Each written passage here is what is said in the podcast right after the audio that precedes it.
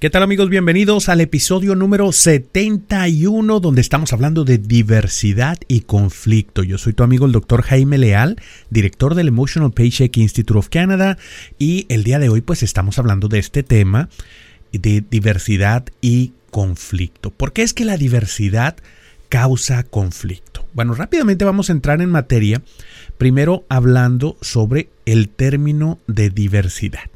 La diversidad se refiere a la diferencia o a la distinción entre personas, animales, cosas, actividades, variedad, infinidad, abundancia, cosas diferentes, eh, eh, cosas que nos hacen ser eh, diferentes, dispares.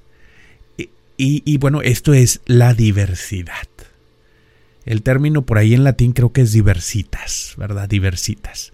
el término diversidad se ha vuelto mucho más eh, pues eh, mucho más eh, em, famoso, mucho más popular sería la palabra, mucho más popular recientemente. Porque comenzamos a hablar de diversidad, muchas personas lo relacionan, por ejemplo, con la bandera del arco iris. Diversidad automáticamente lo relacionan con la diversidad sexual. ¿Por qué? Porque estamos hablando de un sesgo, obviamente, de la disponibilidad, donde es lo que más recientemente se habla de la diversidad sexual. Sin embargo, también hay diversidad cultural. ¿Verdad? Pero definiendo primero la diversidad sexual, pues eh, aquellos equipos que demuestran en términos de negocios, porque aquí nos enfocamos en el lado del negocio, en términos de negocios, los eh, grupos que son más diversos demuestran que son más exitosos y por ello las empresas comienzan a invertir en estos temas de diversidad. En un principio se trataba de la diversidad cultural, donde personas de diferentes origen cultural pues tenían eh, eh, la oportunidad de formar estos grupos de trabajo que daban mejores resultados. Y entonces las empresas se empeñaban en tener diversidad cultural. Eh, por ahí seguramente recuerdas algunas de las publicidades anteriormente, estamos hablando de hace 10, 15 años, por ahí inicios del 2000, 2000 o un poco antes del 2000 en los 90, había una campaña muy famosa de la marca Benetton donde precisamente ponían una persona con una piel, una mano de una piel, una tez blanca y una mano de una persona con una tez oscura y entonces ese contraste hablaba de diversidad. Y en aquel entonces era pues la moda era lo que se hablaba. En las empresas se buscaba tener diversas culturas. Y se comenzó a hablar de inclusión, diversidad y obviamente se hablaba de diversidad cultural. Se dieron cuenta rápidamente que los equipos de trabajo que tenían una diversidad cultural también tenían la oportunidad de resolver los problemas de manera diferente.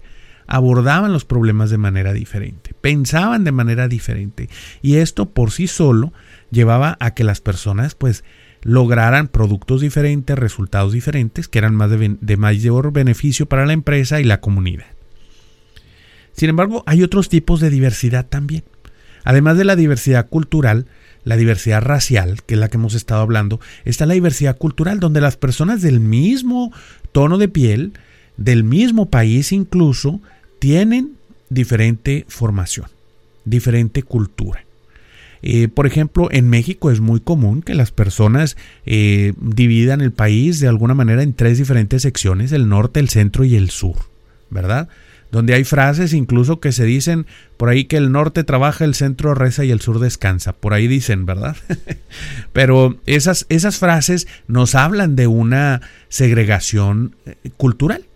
geográfica en ese caso, la diversidad geográfica, donde personas de diferentes lugares se asume en un sesgo, obviamente en un sesgo, se asume que las personas eh, van a tener cierto comportamiento. En, ese, en esta frase de sabiduría popular que acabo de mencionar, este refrán, pues eh, lo que se forma es un sesgo donde las personas del norte automáticamente son trabajadoras, las personas del centro serían más religiosas y las personas del sur serían más tendientes al descanso, eh, al esparcimiento.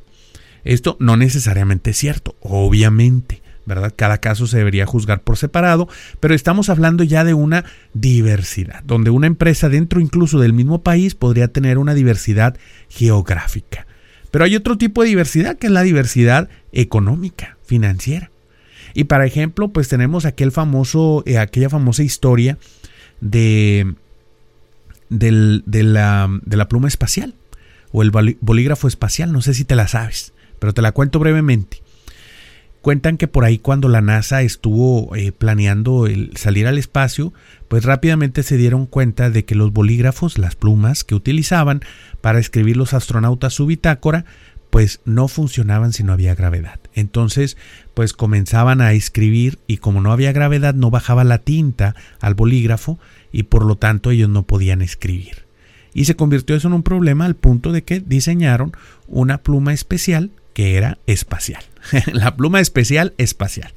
Y entonces esa pluma se ganó un premio, se hizo famoso y se convirtió y se vendió popularmente en aquellos tiempos, en los 70 como la pluma que funcionaba en gravedad cero. Cuando llegan al espacio, posteriormente hacen una conexión, ya años después, con los rusos en la famosa estación espacial. Y cuando hacen esa conexión, que fue mundialmente obviamente reconocida, como un gran paso en las relaciones internacionales entre en ese tiempo Estados Unidos y la Unión Soviética.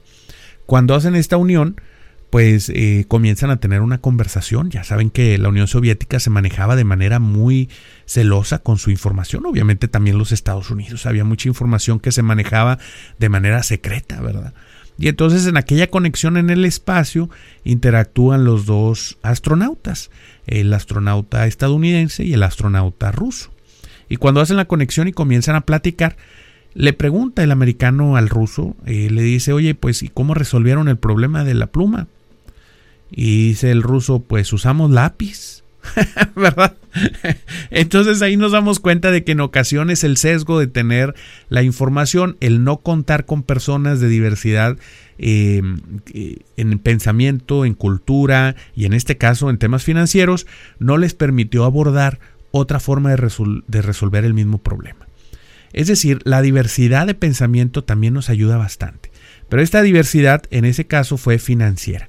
Cuando una persona tiene más dinero, tiende a resolver sus problemas utilizando más recursos económicos, mientras que aquellas personas que tienen menos dinero tienden a resolver sus problemas con menos recursos económicos. ¿Por qué? De manera más creativa tal vez. ¿Por qué? Porque no tienen acceso a los mismos recursos y entonces eso les lleva a pensar de manera diferente. Ahí tenemos otro tipo de diversidad, que es la diversidad socioeconómica, ¿verdad? ¿Qué tal la diversidad educativa? Personas que no tienen acceso a la educación formal y personas que sí lo tienen. Ya tienes un equipo de trabajo que tengan todos la misma formación. Imagínate un grupo de puros ingenieros, pues obviamente traes un abogado y les va a traer una nueva forma de pensar. Puede ser que no les caiga bien, puede ser que no les guste. Hay, otra, pero les va a ayudar, ¿verdad? Eh, traes a alguien de otra formación. La diversidad sexual, que ya hemos hablado desde el inicio, que es la más común que se habla eh, recientemente, nos habla también de personas que tienen diferentes formas de pensar con respecto a las parejas y al amor. Y, y eso, eh, pues también en la, la comunidad LGTBQ y, y más. Este, entonces, pues ellos también tienen otra forma de pensar, otra estructura de pensamiento, otra forma de vivir su vida, lo cual agrega también valor a la diversidad. Diversidad de edad. ¿Cuántas veces hemos visto que también las personas, dependiendo de la edad que tienen, piensan de manera diferente? Entonces, cuando nosotros estamos viendo todo este tema de diversidad, invariablemente, y con estos tipos de diversidad, vamos a hablar de que existe un conflicto. ¿Por qué? Porque cuando las personas piensan de manera diferente a la que tú piensas, tiendes a irritarte. Viene alguien y te dice es que ahora las cosas son así, o yo vivo mi vida de esta manera, o yo no creo en el mismo Dios que tú, o yo no practico esa, eh, esa ese costumbre que tú tienes, o yo no creo en lo que tú crees, o yo no nunca he visto tanto dinero junto, o yo nunca había sabido lo que es no tener dinero, y entonces ese, ese, esa diferencia nos va a llevar al conflicto.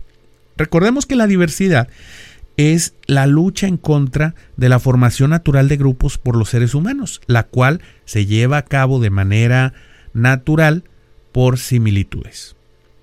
Si te fijas regularmente, si no te pareces a tus amigos, comienzas a parecerte a ellos con el tiempo.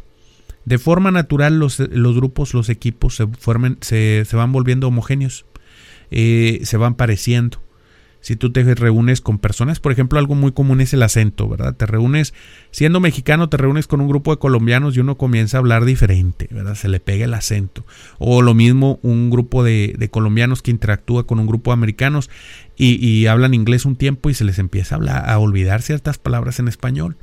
y comienzan a adoptar ciertas actitudes. Por presión grupal uno también comienza a cambiar. Por ejemplo, algo muy frecuente es que en el norte del país, donde yo crecí en Monterrey, íbamos a, eh, Laredo, Texas o a McAllen, Texas, ¿verdad? que ya es territorio de Estados Unidos.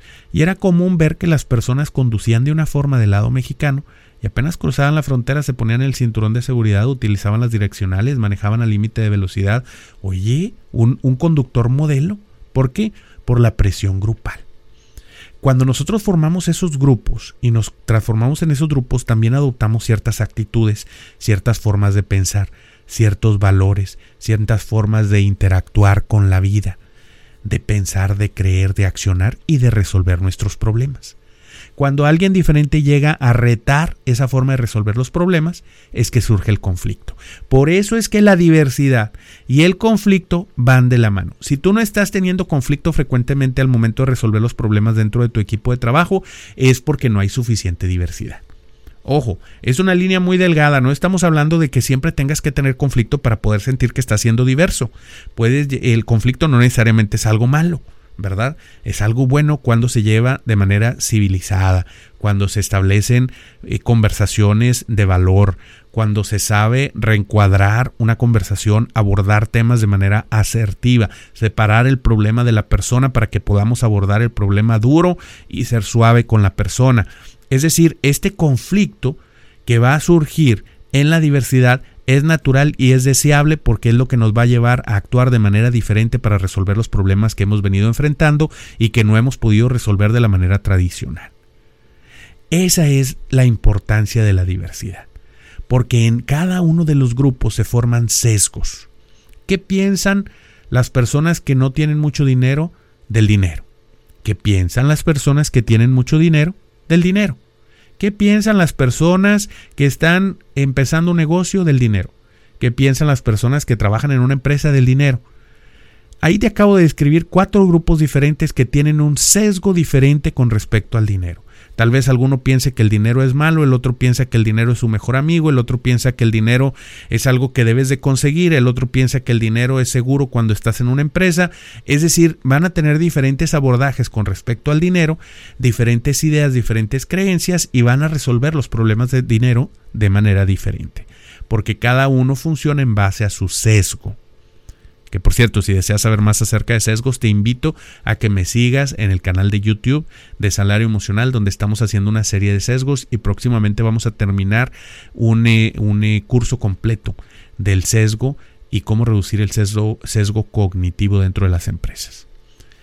Entonces, si ya tenemos esto eh, claro, ya hablamos de qué es la diversidad, cómo se forman los grupos, por qué hay diferentes tipos de diversidad, por qué surge el conflicto dentro de la diversidad, ¿Y cuál es el sesgo que forma la diversidad? Ahora hablemos de por qué es que formar parte de los distintos grupos nos causa diversidad. Porque hay un tipo de diversidad del que no hemos hablado y del que se tendría que hablar hoy en día en las organizaciones y lo escuchamos en el podcast anterior que te recomiendo mucho, mucho, el episodio número 70.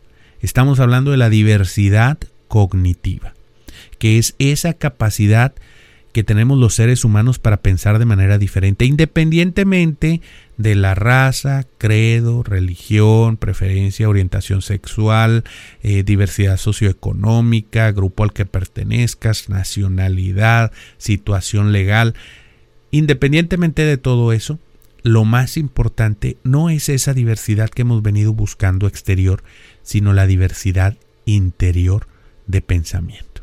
Porque incluso dentro de los grupos más homogéneos, podremos encontrar personas que piensan de manera diferente. E incluso las personas que parecen más diferente por fuera podrían tener las mismas ideas a nivel cognitivo. Por ello, la diversidad cognitiva debería ser el tema del 2021. Y si no tienes conflicto en tu empresa, más vale que comiences a generarlo. ¿Cómo? Generando o trayendo personas que piensen de manera diferente.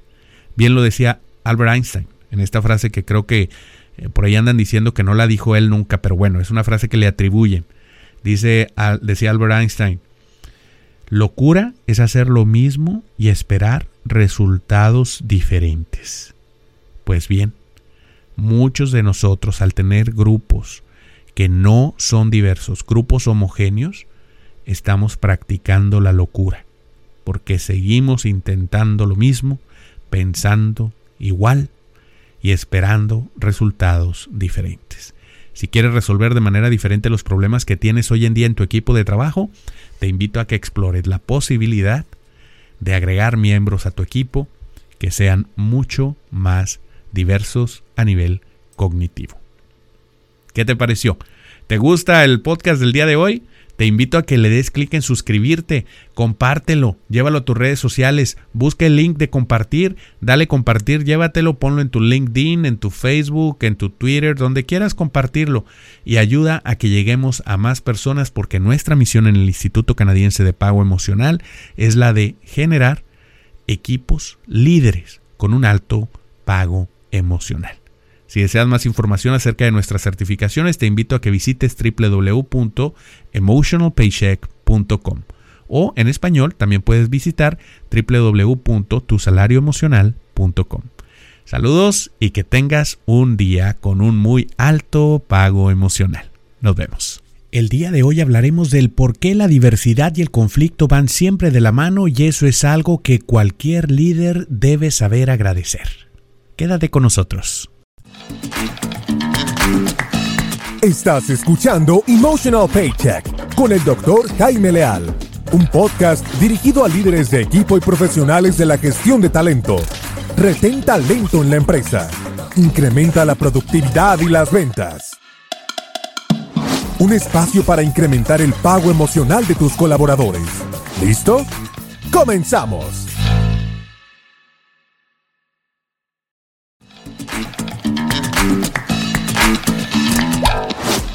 Gracias por acompañarnos en un episodio más de Emotional Paycheck, una producción del Instituto Canadiense de Pago Emocional.